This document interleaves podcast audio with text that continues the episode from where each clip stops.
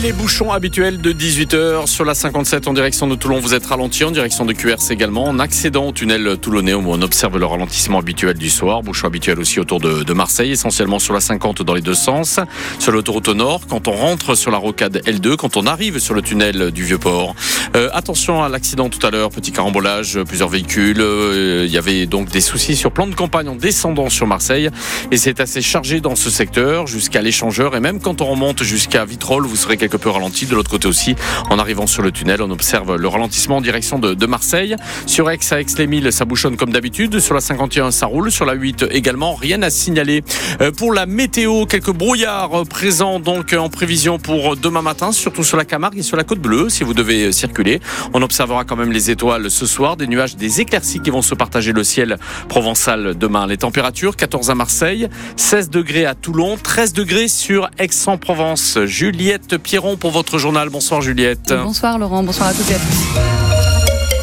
Nous sommes à Marseille. Les familles de victimes de règlements de compte ne veulent plus être invisibles. Ensemble, elles dénoncent l'inaction et le manque de moyens de la justice et de la police très peu d'enquêtes et d'avancées. Résultat, les victimes de ces assassinats liés au règlement de compte, 49 l'année dernière à Marseille, sont déshumanisées selon le président de l'association Amine Kessassi. On est en train de parler de bilan d'année en année, de parler de records même, avec un langage de compétition, de se dire euh, quand est-ce qu'on fera pire et, euh, et, où ça sera le pire. Du coup, nous, on est en train d'humaniser ces familles. Donc d'ailleurs, on est en train de créer un mémorial au sein de l'association, un mur avec euh, représenté par ces 20 dernières années, dans lequel on, inscrira tous les prénoms et les âges de ces jeunes qui ont été décédés pour qu'on ne les oublie pas. Moi, je serais même favorable à ce qu'on renomme des rues, à ce que dans une rue, euh, on mette 49 dodanes, que les gens qui roulent sur cette route-là euh, sentent ce que c'est que 49 personnes qui ont été assassinées sur l'année 2023. C'était des enfants, c'était euh, des jeunes qui ont laissé des parents, qui ont laissé des familles, qui ont laissé des frères, des sœurs, des enfants derrière eux. Par conséquent, on se doit de se battre pour eux, pour leur mémoire et pour la justice.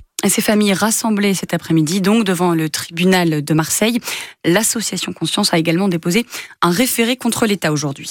La justice marseillaise condamne deux propriétaires d'appartements insalubres. Une histoire typique hein, de l'habitat indigne marseillais. L'immeuble situé près de la porte d'Aix est visé par plusieurs arrêtés de péril et pourtant les propriétaires demandent quand même les loyers non dus et ils vont même jusqu'à menacer les locataires si ces derniers, dans leur bon droit, refusent de payer. Ces deux propriétaires sont tous deux condamnés à 18 mois de prison avec sursis et 100 000 euros d'amende.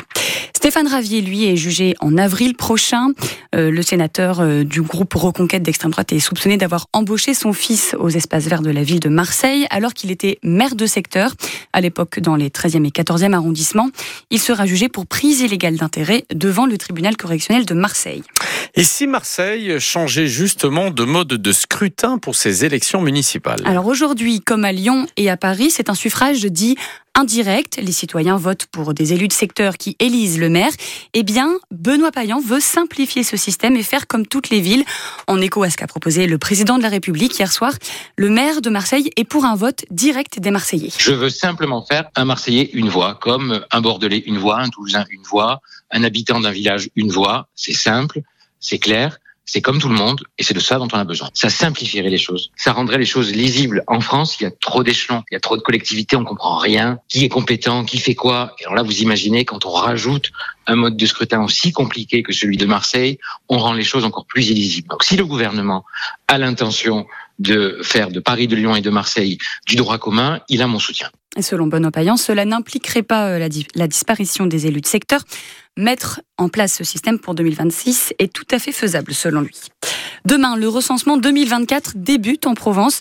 Alors, il sert à réaliser des statistiques sur la démographie française. Alors, tout le monde n'est pas concerné. C'est au hasard des recenseurs officiels avec une carte bleu, blanc, rouge signée du maire de votre commune peuvent se présenter chez vous.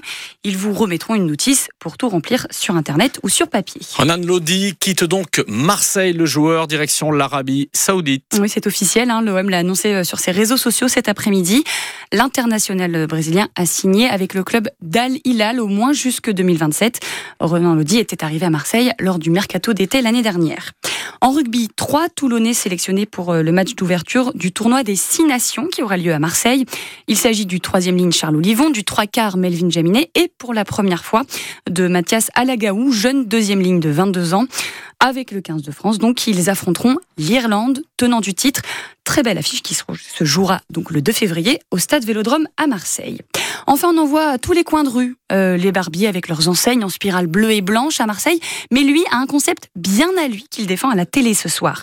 Mehdi Bousgaïa va tenter de trouver des investisseurs pour son salon, le barbier de Marseille, le bien nommé, dans l'émission Qui veut être mon associé? Son idée est simple, un retour aux sources comme avant, quand on venait se coiffer rapidement et surtout pour pas cher. La tendance des barbiers, c'est de partout à partir de 28 euros en fait. On a perdu en fait ce côté tu coupes tes cheveux à 20 euros avant. Toi, t'as une coupe simple, t'as pas envie de payer en fait 30 euros. Ta coupe, elle dure 15 minutes, 10 minutes. Tu fais comment? Et dans ce cas-là, tu vas faire chez toi. Et c'est mal fait. Des fois, c'est des coups de tondeuse, c'est rapide, ça mérite pas en fait de payer 30 euros. C'est pour ça qu'on a créé l'essentiel. Tu viens, avec 20 euros, tu coupes tes cheveux en 20 minutes. Et des fois, c'est moins. Mais 20 euros, c'est encore cher, non Pour aller chez le coiffeur? Non, parce que déjà, en 2004, c'était entre 18 euros à 22 euros. Avec l'inflation, on est sur un prix juste pour le coiffeur et pour le client. Mehdi Bousgaïa au micro de Bruno Blanza.